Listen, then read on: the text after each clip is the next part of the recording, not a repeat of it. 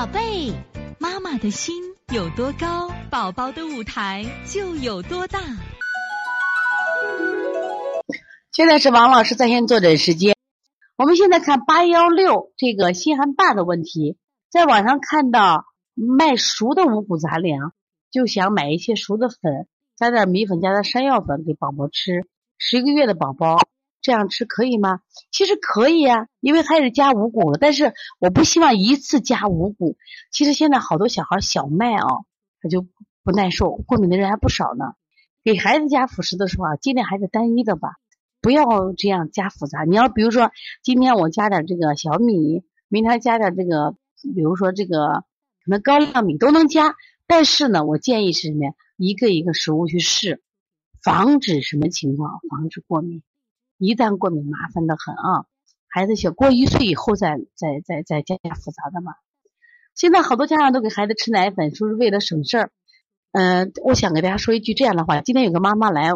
也是来咨询一个问题，我想给大家分享一个我一个学员他开店的一个小小故事吧。这一个学员呢，他在呃自己开的这个在在我们陕西的延安啊开了一个母婴店，他主要卖奶粉。还有一个客户呢，跟他跟了三年了，就老来买奶粉，而且越买越多，因为孩子长大了嘛。这是一个医院的护士长，然后他说：“你为什么买这么多奶粉都给我孩子吃呀？”他说：“你给孩子吃点饭吧。”说不吃，所有东西都没营养。只有奶有营养，而且呢，这个妈妈很奇葩到什么程度？她给孩子喂奶粉的时候呢，竟然不让孩子喝都不让喝，直接用针管来推送。他认为所有东西都不干净。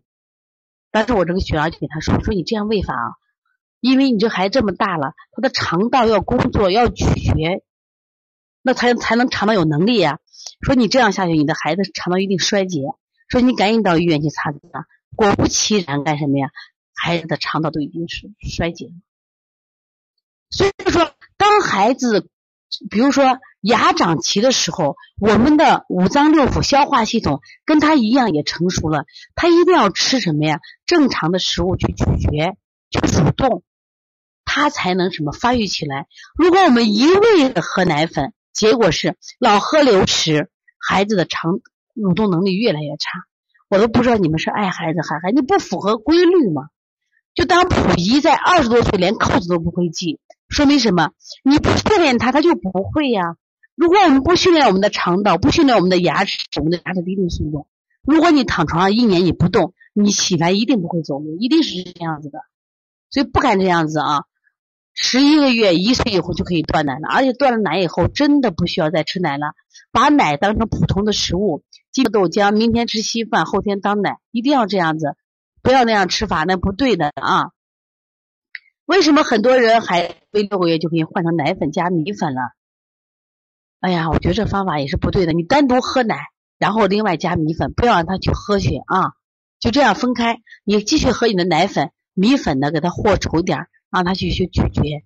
一定记住，孩子长牙的时候，就是他肠道系统需要什么锻炼的时候。再一个，记住这个奶粉啊，它含脂肪量比较高，其实。在孩子小的时候，他需要大量的脂肪，他有大量的脂肪没能分解的时候，你喝个奶可以。但是大点孩子真的不需要了。我觉得我们现在的营养观真的太错误了，一定要纠正的啊！因为我每年做临床，每天都在做临床。其实我每天看到的都是孩子生病的孩子，谁家吃不起？有些家长真固执，真固执。我们说固执的家长会毁了自己的孩子。昨天呢，今天前天吧。咱们我不知道，我不知道他多少号，他妈妈给我告状呢。他是个应该是福建的，说委屈的很，说王老师，我又给孩子要加奶那个啥奶粉，孩子十一个月嘛，还是一岁两个月，老公不行，老公把奶粉停了，非要吃饭，说两口子为这吵架，他给我告状了。我说那你看为什么告状呢？这个爸爸不让吃奶粉了，妈妈非让吃奶粉，认为吃奶有营养。我说你该断还是要断的啊。